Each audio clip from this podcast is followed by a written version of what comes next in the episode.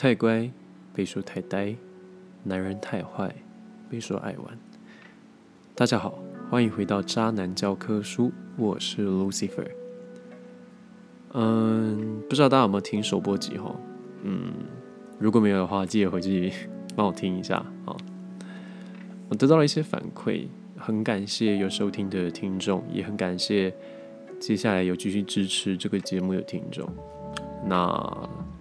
嗯，有得到一些很好的鼓励，也有一些意见，那通通都能够接受。所以大家如果也有一些意见想要给我的话，或是你也想分享一些你的经验或者是你的经历的话，欢迎欢迎到我的 IG，到这个节目的 IG 啦，不好意思啊，欢迎到这个节目的 IG，我们的 IG 名称就是《专业教科书》的英文，好，Textbooks of Scum。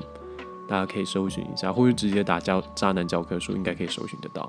好，欢迎大家来小盒子私讯我，呃，我有看到会马上的回复，不要担心，不要担心。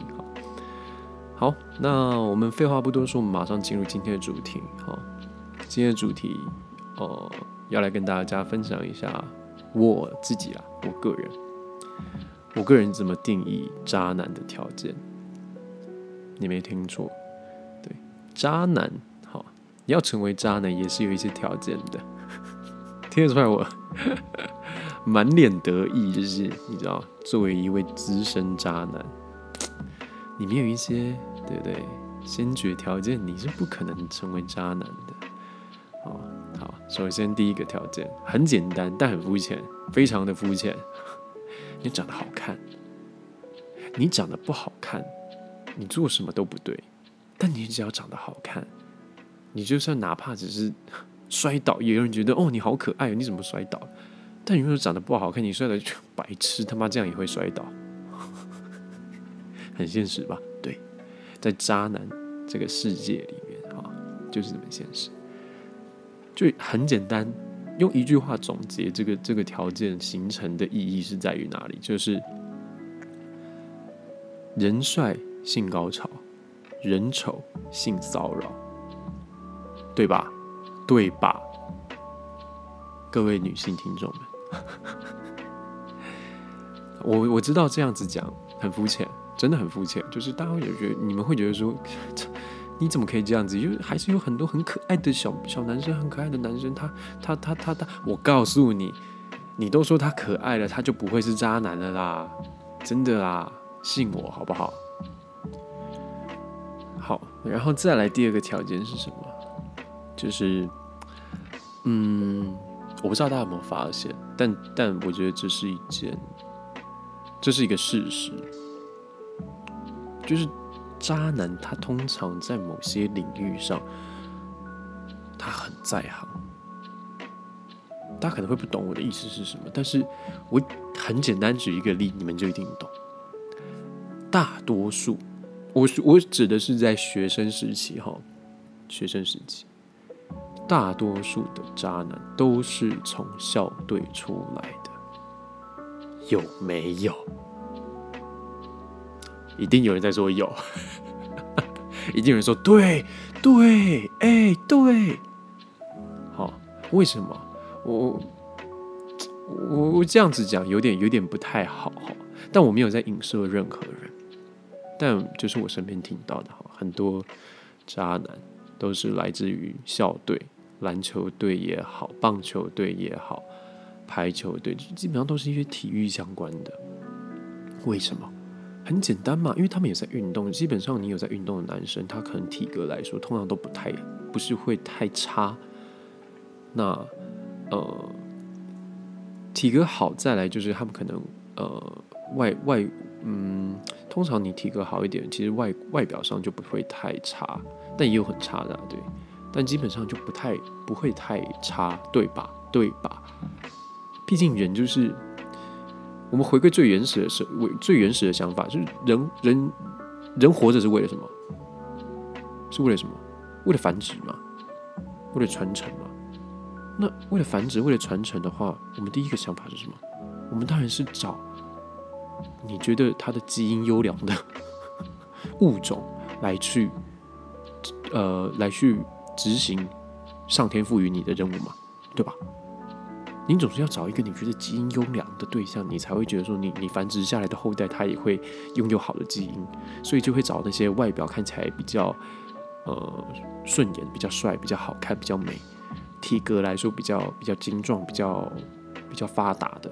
你总不可能找一个你觉得说那反正反正不怎么样，找个肥宅。我没有要攻击肥宅，不好意思，不好意思，我没有攻击。对我自己本身现在也是肥宅，嗯，没有了。对吧？所以渣男形成两个条件是什么？第一，就像我先我前面讲的，第一，他有他有一定程度的外外表，他有一定好看的程度，懂懂吗？懂吗？你长得不好看，你现在不可能会成为一个优秀渣男。我不是说不可能成为渣男，你不可能成为一个优秀哦，优秀。再就是他在某些领域上面，他可能是非常在行的。对。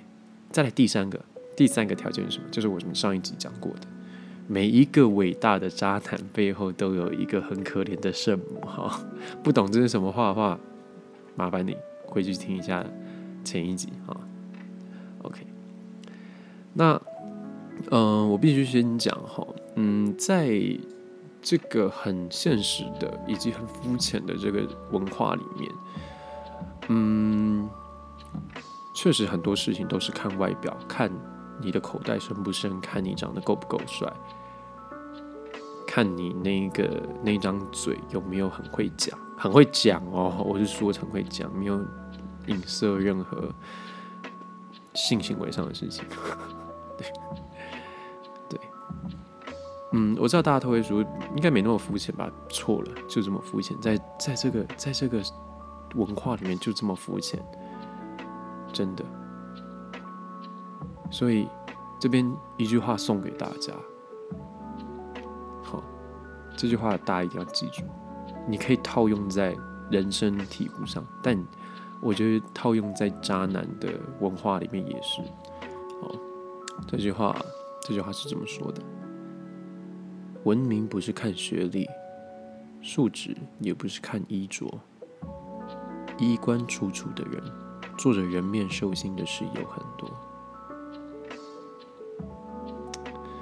麻烦麻烦各位大家听众们，好，如果有要帮我分享这个节目的话，就把这一段话 用手机录制功能分享刚刚那前面那一段话，分享到你的 Instagram 的现实动态上面，记得标注标注我们的那个 IG 节目的账号，对吧？很有道理一句话吧。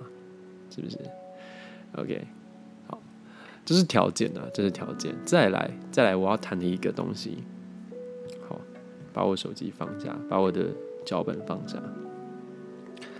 我要谈的这件东西是非常重要的一件事情，就是我知道大家都没有很认真想过一件事情，就是到底是谁定义渣男这件事情的。好我们刚刚讲了条件嘛，就是成为渣男的条件，但是我们没有讲过，就是究竟做了哪些事情，或是做了哪些行为，他是渣男。这其实没有任何一个人可以告诉你一个正确的答案。为什么？因为，因为你的主观意识决定了这个人的行为，他是渣与不渣。懂吗？就是，呃，我们很多时候其实，在面对感情受伤的状态，在经历感情受伤的状态，以及经历不管是你自己也好，或是朋友也好，或者是呃家人也好，在在我们跟另呃跟朋友，或者是反正反正，当我们在经历这些我们所谓的嗯感情的。嗯，种种的时候，我们都会有无意识的接收到了很多讯息。这些讯息可能是好的，可能是难过的。那怎么定义这个事情？它是它是开心或难过？通常就是由你自己的经历，或是对方告诉你，懂吗？今天如果说，今天如果说你你你是一个正在青春萌芽的一个青少年。然后你的好朋友跟你说：“哎，我告诉你，我女朋友，我女朋友跟我分手了。然后她的原因是因为，哦，她跟别的男生，她喜欢上别的男生了。通常我们现在听到就是哦，有点难过。但如果如果这个时候我说啊，太好了，我终于不用跟他在一起了。还好他喜欢别人的，反正反正我也没有很想跟他在一起。你会觉得说哦，那那那好像这也不是一件坏事，对吧？对吧？我知道这举例可能不太好，我我没有想到一个很好的例子，但是我必须讲的是，很多时候我们其实是用我们的主观意识去决定了这个人他所做的行为到底是正确或是不正确，因为感情中，我常讲，我常常跟我身边就是问我意见的朋友，或是或是跟我吐苦水的朋友说一句话。感情世界里面没有谁对谁错，没有谁做的事情他就是对的，也没有谁做的事情他就是错的，只有你爱或不爱这个人而已。